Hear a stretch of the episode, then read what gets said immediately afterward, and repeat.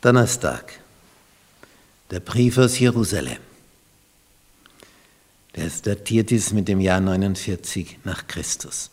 Das ist also so gewissermaßen das älteste Dokument der frühen Kirche, der Urchristen. Und das ging durch die Lande.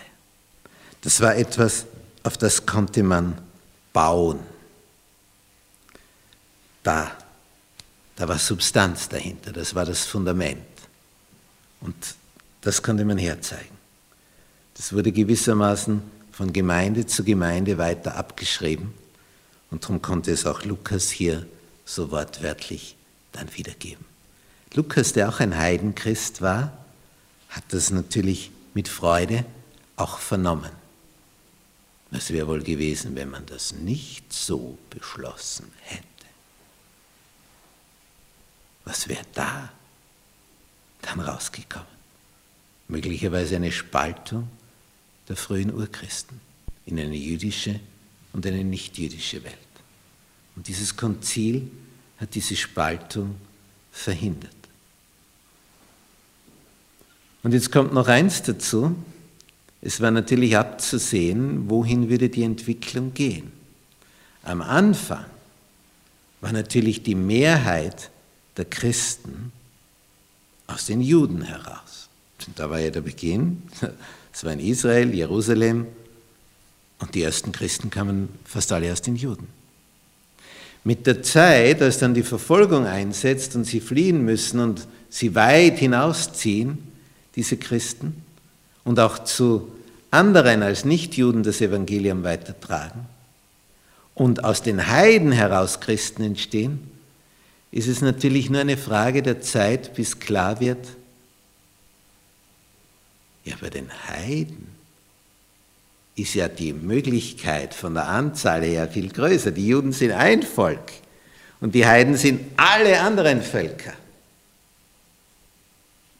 Also wenn das so fortschreitet mit der Missionierung, dann wird natürlich früher oder später die Anzahl der Heidenchristen wesentlich größer sein als die Anzahl der Judenchristen. Es wird sich also das Verhältnis umkehren. Und diese Sorge hatten eben auch diese sogenannten judaisierenden Christen, als sie die Beschneidung forderten. Weil dann hätte man ja sie gewissermaßen ins jüdische Boot geholt.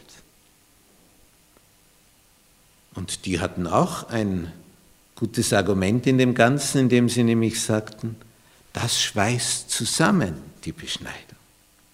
Und sonst sind wir so zwei verschiedene Völker, Beschnittene und Unbeschnittene unter den Christen. Aber es geht nicht um Äußeres. Es geht um das Innere. Es geht um den Glauben. So wie Paulus das anhand von Abraham dargelegt wurde. Abraham glaubte dem Herrn. Und das rechnete er ihm zur Gerechtigkeit. Und seit jener Zeit haben wir immer wieder in der Geschichte, in der Kirchengeschichte, ähnliche Auseinandersetzungen, wo man sich fragt, was ist jetzt wichtiger? Eine äußere Form oder die innere Einstellung? Kann eine äußere Form die innere Einstellung ersetzen? Nie und nimmer. Wenn innere Einstellung, richtige innere Einstellung und äußere Form in Harmonie sind, ja, das ist das Optimum. Aber niemals kann eine Zeremonie, können Vorschriften, können äußere Gegebenheiten Inneres ersetzen. Denken wir an eine Hochzeit. Wenn hier nicht wirklich Liebe da ist, sondern eher Liebe zum Besitz des Ehepartners und man aus diesen Erwägungen heraus diese Person heiratet, dann hat man nach außen die Form gewahrt.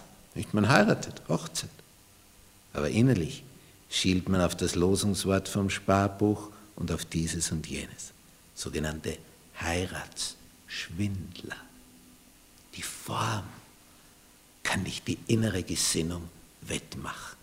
Im Idealfall deckt es sich.